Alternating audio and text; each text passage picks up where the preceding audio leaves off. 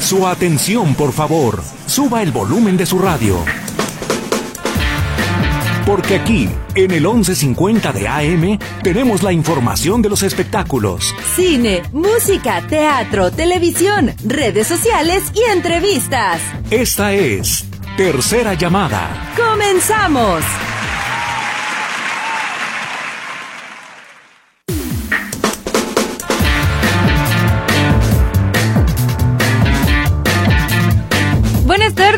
Están? Bienvenidos en todos ustedes a Tercera Llamada. Qué gusto nos da saludarlos y que estén todavía pegados al 1150 de AM Radio Metrópoli. Gracias a Saúl que está en los controles, a Lulú que está en los teléfonos y en los micrófonos. Lo recibimos. Kevin Casillas. Y Katia Plasencia. ¿Cómo estás, Kevin? Muy bien, ¿y tú? También muy bien, muchas gracias. bueno. Esta es la tercera llamada. Comenzamos.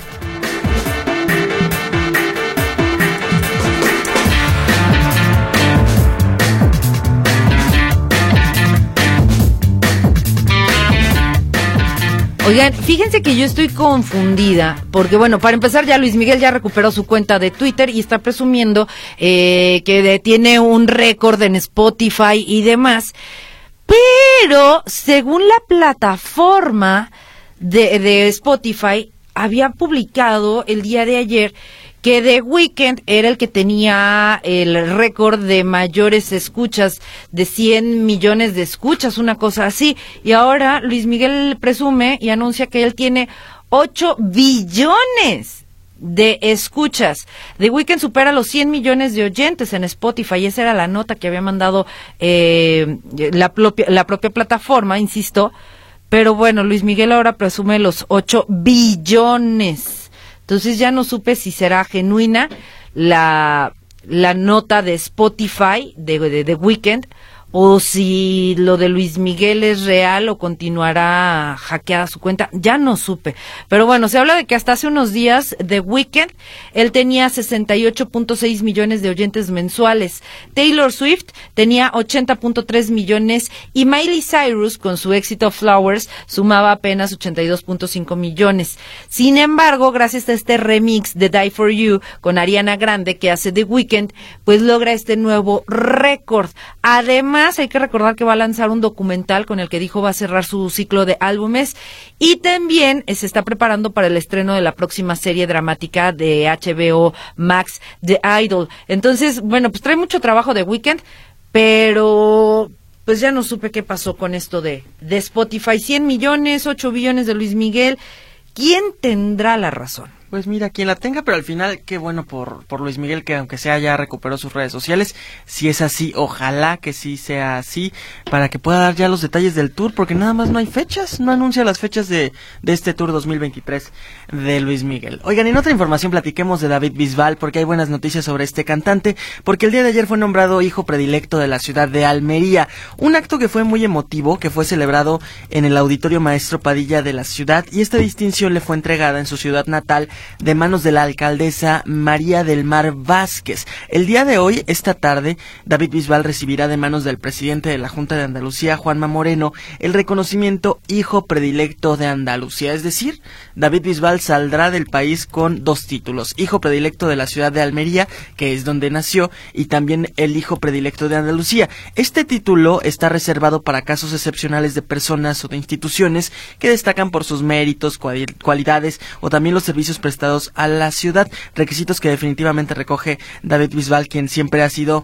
un embajador de, de su tierra, de su tierra natal. Ya estaremos viendo este reconocimiento que, por cierto, David Bisbal dijo que hará algunas transmisiones a través de las redes sociales esta tarde para poder disfrutar de cuando le entreguen este reconocimiento y que será muy emotivo y que coincide precisamente con el vigésimo aniversario en la carrera musical del artista, que bueno, ha logrado, ya sabemos, muchos, pero muchos premios como son tres Grammys latinos, tres Billboard latinos, más de 80 galardones a nivel nacional y a nivel internacional, consigue 11 discos de diamante y también ofrece más de mil conciertos en todo el mundo y publicó hace unos días una versión del himno de Andalucía, el cual va a interpretar el día de hoy en la gala que conmemora el Día de Andalucía, que es una versión personal con la que el cantante va a cerrar la gala de este día tan especial. Muchas felicidades para David Bisbal. Muchas felicidades y ya también ya está muy desaparecido David Bisbal hace, creo que acaba de lanzar música, pero acá en México de pronto no nos llega, no nos llega. Entonces, no sé qué le esté pasando. También hace cuánto que no viene de gira. Uy, un ratote, ¿no? Antes de la pandemia, pasa, ah, ya pasaron tres años. Ajá. Debe de tener por lo menos cuatro años. Órale. Cuatro años que no viene, no viene David Bisbal. Oye, que no le pase ¿Quién como a los artistas grandes que se les olvida de pronto México, que quieren ya hacer sus giras fuera de México. A ver, espérame, espera.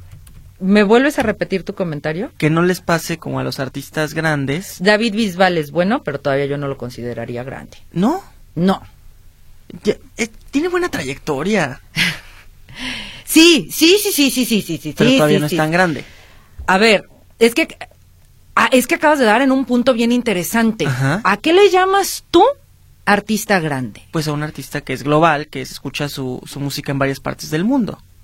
Ok, yo le llamo artista grande a alguien que tiene una trayectoria consolidada, con miles de escuchas, con varias giras y que tiene varios, pero va realmente así, en letra grande y con negrita, varios éxitos.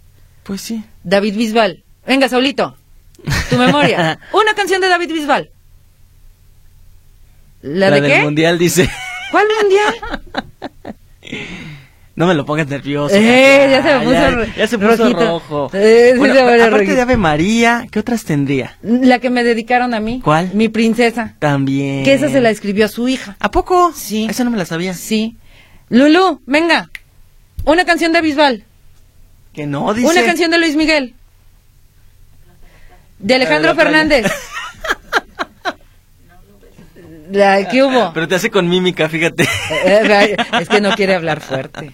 Es que sí, pero es que sí está, está Todavía bien no llega a ese interesante ese, tema, entonces. porque ¿a qué le llamamos artista grande? Ah, insisto, eh, David Bisbal, para mi gusto, no ha llegado todavía a ese título. Va por el camino.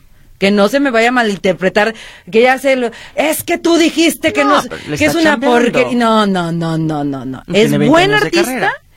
Es buen artista, va por el buen camino, pero yo todavía no lo consideraría como tal, como artista grande. Juan Gabriel, para Ah, mí es un sí, artista claro. grande. Sí, sí, sí. Vicente Fernández, Pepe Aguilar, eh, a, a eso es lo que yo le veo como artista grande. Insisto, David Bisbal va por el camino, Pero todavía Pero- no llega. para mí ah, todavía le falta. Bueno, pues sí, digo opiniones, pero pero está bien. Pero- El chiste es que lo reconocieron como como hijo hijo de Almería y hijo también de el día de hoy de, de Andalucía. Qué bueno, merecido, porque sí, que sí, insisto, tiene una trayectoria grande, salió de Operación Triunfo, eh, muy pocos escándalos. También, Sí, se muy, muy pocos escándalos. Pero, bueno, pues felicidades. Fíjate, y hablando de españoles, resulta que ayer les platicaba yo eh, en Buenas tardes lo que hace Enrique Bumburi. Qué curioso, porque él anuncia que se retira de los escenarios. Ahora ya se sabe la razón. Resulta que en los conciertos, ustedes han visto que avientan este humo. ¿no? Que, que les hace como nubecita y cosas así rara y se ve todo místico, más misterioso y demás. Bueno, pues este humo que avientan en los conciertos, Enrique Bumburi salió alérgico a él. Y entonces, cuando hace la gira, eh, sobre todo por aquí por México, aquí en Guadalajara la alcanzó a hacer, en la Ciudad de México quedó a deber todavía un concierto y luego regresó, pero no lo pudo hacer muy bien, se fue a Estados Unidos y en Estados Unidos dijo, ya, por favor, ya, yo de aquí me voy, me retiro de los escenarios, porque él decía, ya no, ni siquiera lo estoy disfrutando, estoy sufriendo con esto. Bueno, pues ahora dice que sí se retira, pero no se va. Y eso está muy bien. Se retira de los escenarios, es decir, no volverá a hacer ninguna gira, pero no se va totalmente ni se, ni se aleja de sus seguidores. Lo que sucede es de que va a abrir un tipo correo en el que ahí todos los seguidores de Bumburi le ponen, Bumburi, eh, ¿qué te parece tal canción? ¿O qué te parece tal artista? ¿O ahora en qué colaboración te gustaría? ¿O escucha mi música? O van tocando temas en los que Bumburi les va a responder. Y esta publicación va a ser semanal. Van a elegir, porque imagínense, pues va a ser eh, prácticamente mundial. Entonces van a elegir los mejores temas y Bumburi los va a desarrollar. todo va a ser vía streaming, pero con la finalidad de que él no se aleje de sus seguidores. Y aquí es en donde yo me pregunto, ¿por qué no mejor regresa a los escenarios? Sigue deleitando, porque de verdad, nomás ponían Enrique Bumburi concierto y toda la gente corría por los boletos, siempre había, eh, eh, los, los lugares estaban llenos, siempre los llenaba Enrique Bumburi. Pues hombre, que lo haga, lo siga haciendo, ya sin este gas, en esta cosa que, que, que avientan y listo. Pero bueno, muy su decisión. Pues sí, definitivamente su decisión. Digo, decían que también tenía algunos problemas de salud, ojalá que, que, pueda curarse. Y es una muy buena opción el poder seguir en contacto con, con sus fanáticos y que no se olvide a este gran cantante. Recordaba ahora cuando vino a Guadalajara que lo platicábamos, Katia, cuando, cuando vino al concierto, que se veía ya un poco entre cansado. Digo, la voz impecable, eso es un hecho. La voz de Bumburi impecable, pero sí, sí en el escenario se veía un poco cansado, hasta enfadado. Tuvo este problema que, que se le apagó o le tronó la, la consola a medio concierto y se le apagó todo, todo el auditorio Telmex y se salió enojado y ya regresó como a los cinco minutos bien creo que ya era un, un tema de que a lo mejor ya no disfrutaba tanto el hacer los conciertos Enrique Bumburi. Entonces, qué bueno que sigue en contacto con sus fanáticos y qué bueno que podrá, podrá ahora pues conectar con esa parte, porque también el, el enfocarse solo en hacer entrevistas promocionales o el enfocarse solo en hacer entrevistas cuando tenía un nuevo proyecto, sí era un poco cansado para, para él. Entonces, qué bueno que podrá tener este contacto con sus seguidores. Oigan, en otra información, hace muy poco les contábamos que las grabaciones de la tercera temporada de Euforia se retrasaron y que por lo tanto el estreno llegaría mucho más tarde de lo previsto. Este show televisivo narra la vida de distintos adolescentes que tiene como una de las protagonistas de esta exitosa actriz que se llama Zendaya.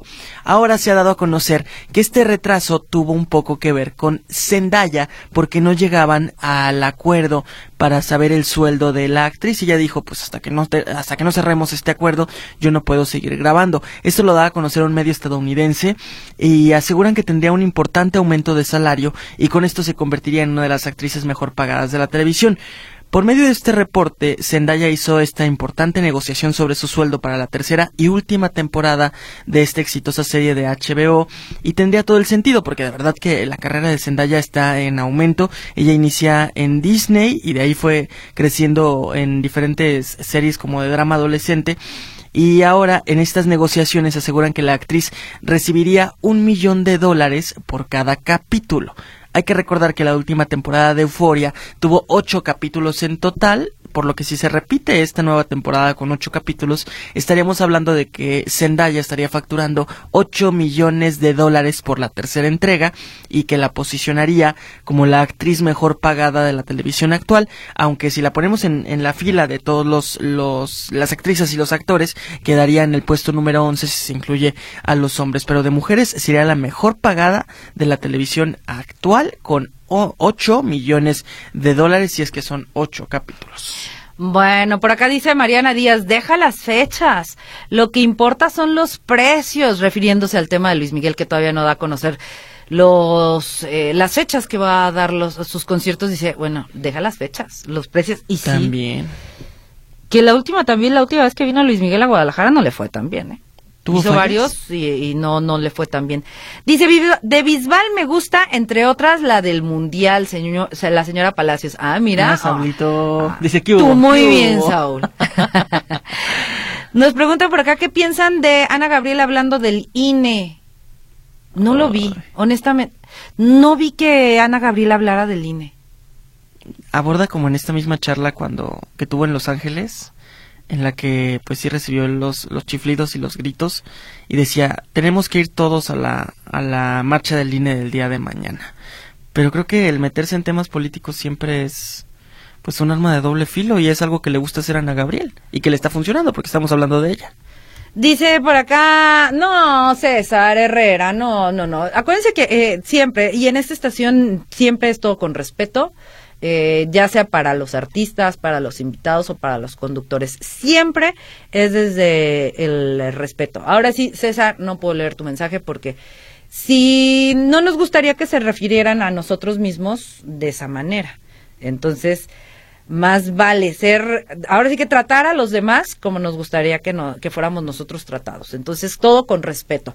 Oigan, ay, Alec Baldwin, de verdad, híjole, ya no sé ni qué decir Es, es eh, de pronto como que empiezas a ver que ya va a salir de sus problemas, que los abogados están haciendo todo y ¡pum! le cae otra, pues otra avalancha de nieve y se hace más grande todavía el problema. Resulta que Alec Baldwin tiene una nueva demanda. Ahora son tres miembros del equipo de esta película de Rust quienes están presentando la demanda en contra del actor, pero también en contra de los productores del filme. Las personas aseguran sufrir de ansiedad y síntomas de trastorno de estrés postraumático después de este tiroteo en donde ya todos sabemos una persona terminó fallecida y una más herida. Los demandantes son el operador del dolly. ¿Qué es el dolly? Es este carrito donde llevan a la, la cámara y entonces tiene, va sobre como unas vías de tren, algo así, para que se mantenga firme la cámara y no se vean los movimientos. Y este es el dolly.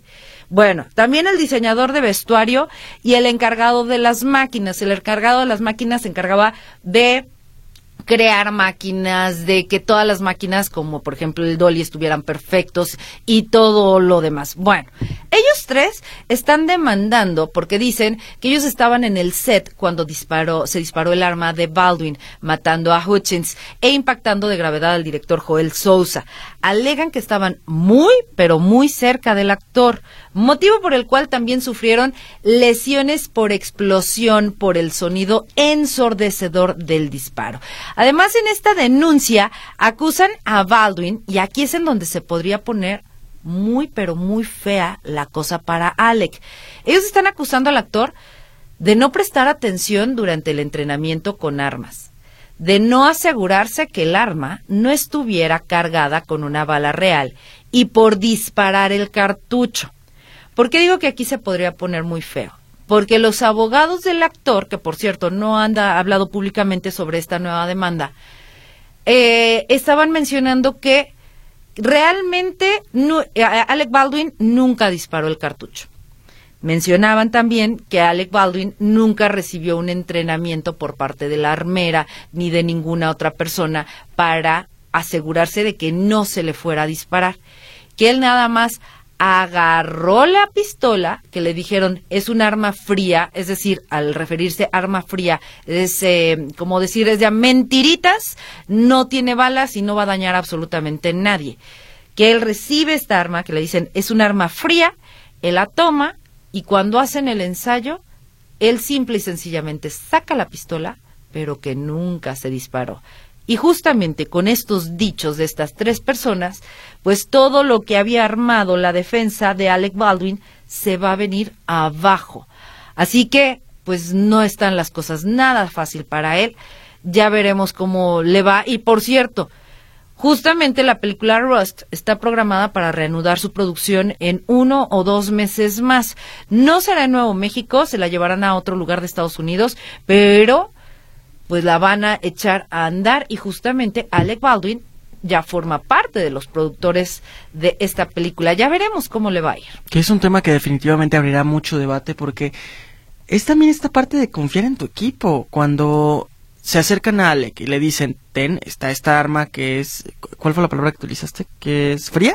Arma fría. Arma fría. Ajá. ¿Qué es el arma fría? Pues tú confías. Digo, no, no creo que que tenga que estar o después revisando. Es un tema definitivamente a debatir, pero bueno, una lucecita que ya tenía Alec cuando le iban a decir que, que ya era inocente de los cargos que lo acusaban y ahora aparecen estas nuevas, nuevas demandas. Pero bueno, oigan, precisamente en temas legales, el día de ayer se da a conocer que el actor Pascasio López, quien fuera acusado por abuso sexual por la actriz Sara Nichols y por Vanessa Bauche, ya quedó en libertad. Vamos a recordar un poquito el tema de Pascasio. Es este actor que participó con estas dos actrices en la serie Guerra de Vecinos que se hizo en nuestra ciudad y de pronto terminan la serie y Sara y Vanessa deciden proceder legalmente debido a que aseguran recibieron pues entre abusos, entre comentarios, entre acoso, todo que tenía que ver con, con el tema con el tema sexual.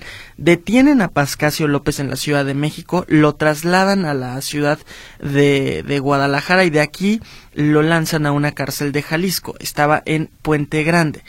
Ahora, después de, de, un año de estar detenido en, en, esta cárcel de Jalisco, ya se da a conocer a través de las, de las redes sociales y a través de un comunicado de prensa que Pascasio López queda en libertad. Es el equipo legal de Sara Nichols quien hace este comunicado en el que dice que en fecha del 21 de febrero del presente año fueron notificados de la resolución de apelación interpuesta por Pascasio, emitida por la sexta sala penal del Supremo Tribunal de Justicia de Jalisco, en la que se determinó la no vinculación a proceso del imputado, que tanto la víctima, que es Sara Nichols, como la defensa, consideran que esta resolución mencionada es parcial en sus apreciaciones y que carece totalmente de perspectiva de a la que se encontraba obligada la sala por mandato. Ellos acusan que ya estaba vinculado a proceso Pascasio y que de pronto algo pasó, interpone este, esta resolución y bueno, finalmente dejan en libertad a Pascasio López. Vanessa no reacciona al respecto, eh, perdón, más bien Sara Nichols no, no reacciona al respecto, ella solo comparte el comunicado,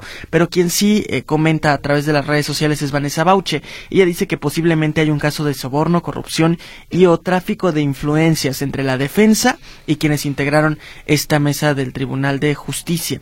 Que cabe señalar que el agresor ya había sido vinculado a, proceso para enfrentar el juicio privado de libertad y al encontrarse todos los elementos de prueba en favor de la víctima, pues ahora aparecen con esta resolución y que que en comportamiento de quienes firmaron esa resolución desestimando todo el trabajo del Centro de Justicia para la Mujer de Jalisco, Dice, nos deja claro que las mujeres en México aún estamos muy lejos del acceso a la justicia. Ellos piden nuevamente justicia, que vuelvan a detener a Pascasio y que se quede privado de su libertad hasta que termine la resolución, pero por lo pronto ya lo dejan libre. Yo solamente tengo una duda. ¿Sí? Y este sería para los abogados. Eh, ahí sí me declaro totalmente incompetente. Soy comunicóloga, no soy abogada.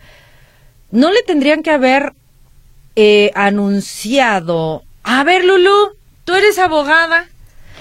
¿No le tenían que haber anunciado en este caso a Sara, que es la víctima que interpuso la demanda en contra de este actor, que lo iban a dejar en libertad? Porque Sara sí ya reaccionó, ella dijo que no, que a ella nunca le mencionaron nada, que a ella nunca le dieron, le, le hicieron de su conocimiento el que lo iban a dejar libre. Y lógicamente, ahora teme por su vida Sara. Pues por supuesto. Imagínate nada más tu propio agresor al que hiciste que lo detuvieran, que lo llevaran a la cárcel por lo menos durante un año, pero sí, según yo, sí se debe de, de notificar o no. A la víctima no se le, sí se le notifica. Entonces, ¿ahí qué pasó? ¿Autoridades? Eh, luego no me salgan con que, ay, nos falló por poquito otra vez. Y, no contestó las llamadas. Eh, este, no, porque luego, desafortunadamente hemos visto cuántas mujeres agredidas por sus exparejas o parejas actuales y que dicen, es que sí lo denuncié, pero pues la autoridad nunca me hizo caso. Lo dejaron en libertad. Sí lo denuncié, pero lo dejaron en libertad. Y en este caso, ahí está, ya está corroborado. A ver, a ver algún otro abogado que nos ayude en este caso. Según yo, debería de eh, haberle notificado en este caso a la víctima, que es Sara. No, y además el, el miedo que está viviendo Sara y que está viviendo Vanessa, porque Pascasio López ya tiene un historial de violento, perdón que lo diga así, pero Ivonne Montero también en su momento lo dijo, cuando, cuando fue mi novio, sí me llegó a violentar, o sí me llegó a, agredir, agredir. Entonces, pues claro que temen que ahora que, que sí estuvo en prisión, ahora que sí estuvo o en, con estos cargos, ahora que sí se hizo público todo esto, claro que temen que, que tome represalias contra ellas. Sí, por eso lo digo, autoridades, ¿qué pasó ahí?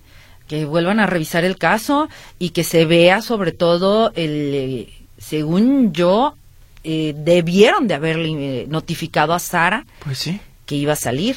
Y no sé si Vanessa también presentó la demanda. Sí. Sí, también la presentó. Eran dos diferentes. Ajá. Y con la de Vanessa nunca quedó desestimada. La de Vanessa quedó desestimada y aseguraban que que esa no tenía nada que ver. La que seguía activa era la de Sara, y la de Sara es la que desestima nuevamente y dejan en libertad a Pascasio. Lo cierto es de que también Pascasio ahora en su momento también va, va a tener problemas y, y mencionó esto de, problemas para que lo vuelvan a contratar. Ah, no, eso es un hecho, digo, con un poco lo que está viviendo Eleazar Gómez, ¿no? Que, que estuvo también en prisión y que ahora para que le den chamba la está viendo negras, o sea, está muy difícil que le vuelvan a dar chamba. Eh, pues, qué, qué complicado caso. Mira, por acá también igual, lo iba a denunciar, pero me mató en las oficinas del MP. Dice el caso de una mujer y su mamá. ¿Se acuerdan también aquí en Jalisco? durísimo. Entonces, a ver, autoridades, de verdad, si ya nos están diciendo que el foco rojo está prendido, pues hay que voltear a ver y a ver cómo lo vamos a, solucionar. Pero en este caso creo que así es, se actuó mal, sobre todo en eso, en que no se, no se avisa a la víctima, porque el guste o no, es víctima. Y aunque le pongan ahí a qué se dedica, pues actriz, pero es víctima lo que está sucediendo. No, y al final si ya estaban en este proceso legal, que ya tuvieron careos, que ya hicieron todo el recorrido, que no se le notifique, creo que sí está de. De temer. Ahí está, confirmado. ¿Qué Gracias, dice? Francisco José Fuentes. Sí, tienen que avisar a la víctima de la resolución. ¿Por qué no lo hicieron? Híjole. ¿Autoridades? ¿O qué pretexto va a haber, no? Ese es otro. Pues sí, pero no, no hay pretexto aquí que valga, No, ninguno. porque estamos hablando de vidas, Por de personas que, que, pues sí están en peligro. Ah, Qué, qué complicado. Autoridades, ahí les dejamos el caso entonces de Pascasio, de Sara. Digo, y, ojo, ¿eh? Tampoco estamos diciendo, ay, que lo tunden, que lo refundan. No, ahí les encargamos el caso, que se revise, que se analice, que se investigue y que se pague, que pague quien tenga que pagar. Si Sara está diciendo quizá mentiras, perdón, ahora sí que como dice Ramiro Marmolejo, entre paréntesis, yo lo dudo, eh, cierro paréntesis, pues entonces que pague el que tenga que pagar. Por supuesto. Pero si es una autoridades, ahí sí estamos, creo que estamos, es, deben de estar más pendientes. Oigan, llegamos al final de tercera llamada. Gracias a todos por habernos acompañado. Gracias, Jonathan. Se queda en los controles. Lulú estuvo en los teléfonos. Nos vamos. Kevin Casillas. Y Katia Plasencia, que tengan bonita tarde. Bye.